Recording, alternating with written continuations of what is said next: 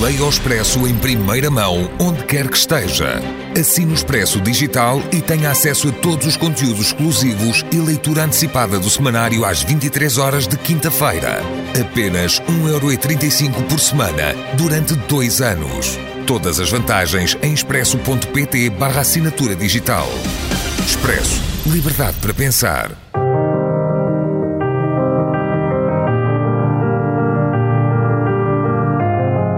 Desastres naturais.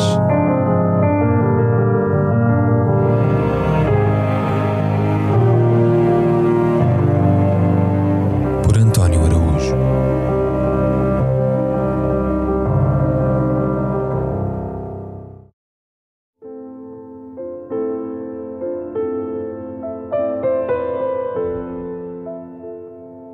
Virginia McLaurin.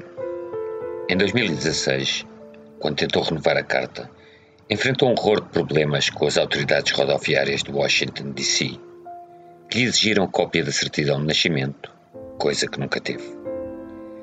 Tinha na altura 107 primaveras e era mãe de uma jovem com 87 anitos, o que não deve ter ajudado em nada ao trabalho dos registros civis da Carolina do Sul, que tanto diziam que a senhora nascera a 12 de março de 1909, como avançaram uma data alternativa, 12 de março de 1916, acabando por concluir que não tinham nos seus arquivos papel algum que certificasse a ocorrência de Virginia McClory, a qual, muito chatinha, teimava em ver renovado o seu título de condução de ligeiros.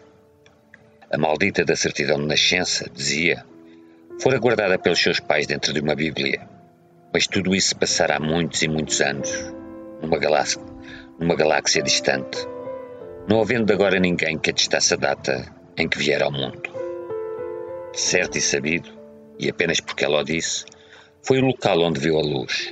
Jarrow, uma cidadezinha da Carolina do Sul, nas margens do rio PD, que, de acordo com os censos de 2020, conta atualmente com 5.040 almas, maioritariamente de etnia afro-americana, 52%, seguidas de caucasianos, 38%, e de uma ínfima percentagem de hispânicos, 2,48%. Os nativos americanos são 0,3% da população, menos ainda do que os asiáticos. Facto tanto mais estranho quanto a zona era densamente povoada pelas tribos Xerau e Pidi, até à chegada dos europeus, que consigo trouxeram dizimadoras doenças. Os poucos sobreviveram às pestes da década de 1730 quase ou nada participaram nos acontecimentos subsequentes. Os duros combates da Revolução, a chegada do primeiro navio a vapor, em 1819, que tornou Cherau um importante centro do comércio algodoeiro, o afluxo dos escravos vindos das Áfricas, a devastação causada pela Guerra Civil, a dureza persistente do racismo nos tempos de Jim Crow, o abjeto conjunto de leis segregacionistas que, com o aval do Supremo Tribunal, estiveram em vigor desde a década de 1870 até meados do século XX. Virginia nasceu nesse mundo, sofrendo na pele os seus desastres. O pai morreu, tinha ela um ano. A mãe ensinou-a a costurar. Trabalhou desde criança na apanha do algodão e do amendoim. Interrompeu os estudos na terceira classe. Casou com 13 anos. Foi viver com o marido para Laurenburg, Carolina do Norte, onde se fez empregada doméstica e teve dois filhos. O marido seria morto aos 17 anos numa zaragata de bar, o que a fez rumar a Washington, D.C., onde a irmã já vivia, sendo ambas, no fundo, produto da Black Migration, o gigantesco êxodo dos negros rumo ao norte e ao Midwest, zonas onde a população afro-americana cresceu mais de 40% em apenas três décadas, entre 1910 e 1940.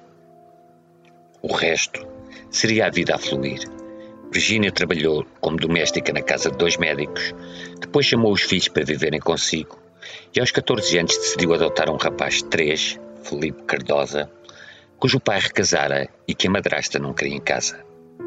Aos 55 anos, decidiu mudar de profissão e tornou-se costureira numa lavandaria.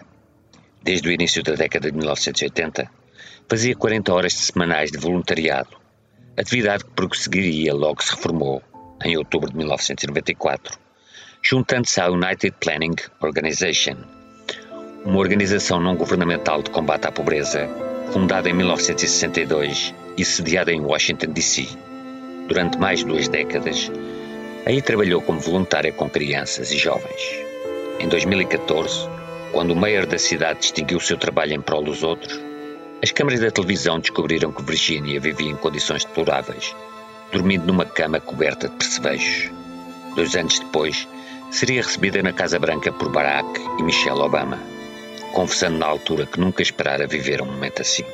O encontro do presidente e da primeira-dama com aquela anciã tão frágil de 106 anos, que começou com ela aos pulos logo que os viu e que acabaria com os três a dançarem juntos, entre gargalhadas, tornou-se viral pela internet fora.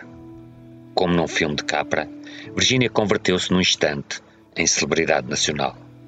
Foi condecorada pelo presidente, convidada de honra na abertura de importantes jogos de beisebol e, dos 6 aos 109 anos, comemorou sempre o aniversário junto da sua equipa favorita, os Harlem Globetrotters. Quanto ao mais, adorava votar, nunca deixando de o fazer ao longo de décadas, e encorajava os jovens a seguirem-lhe o exemplo cívico com um argumento imbatível.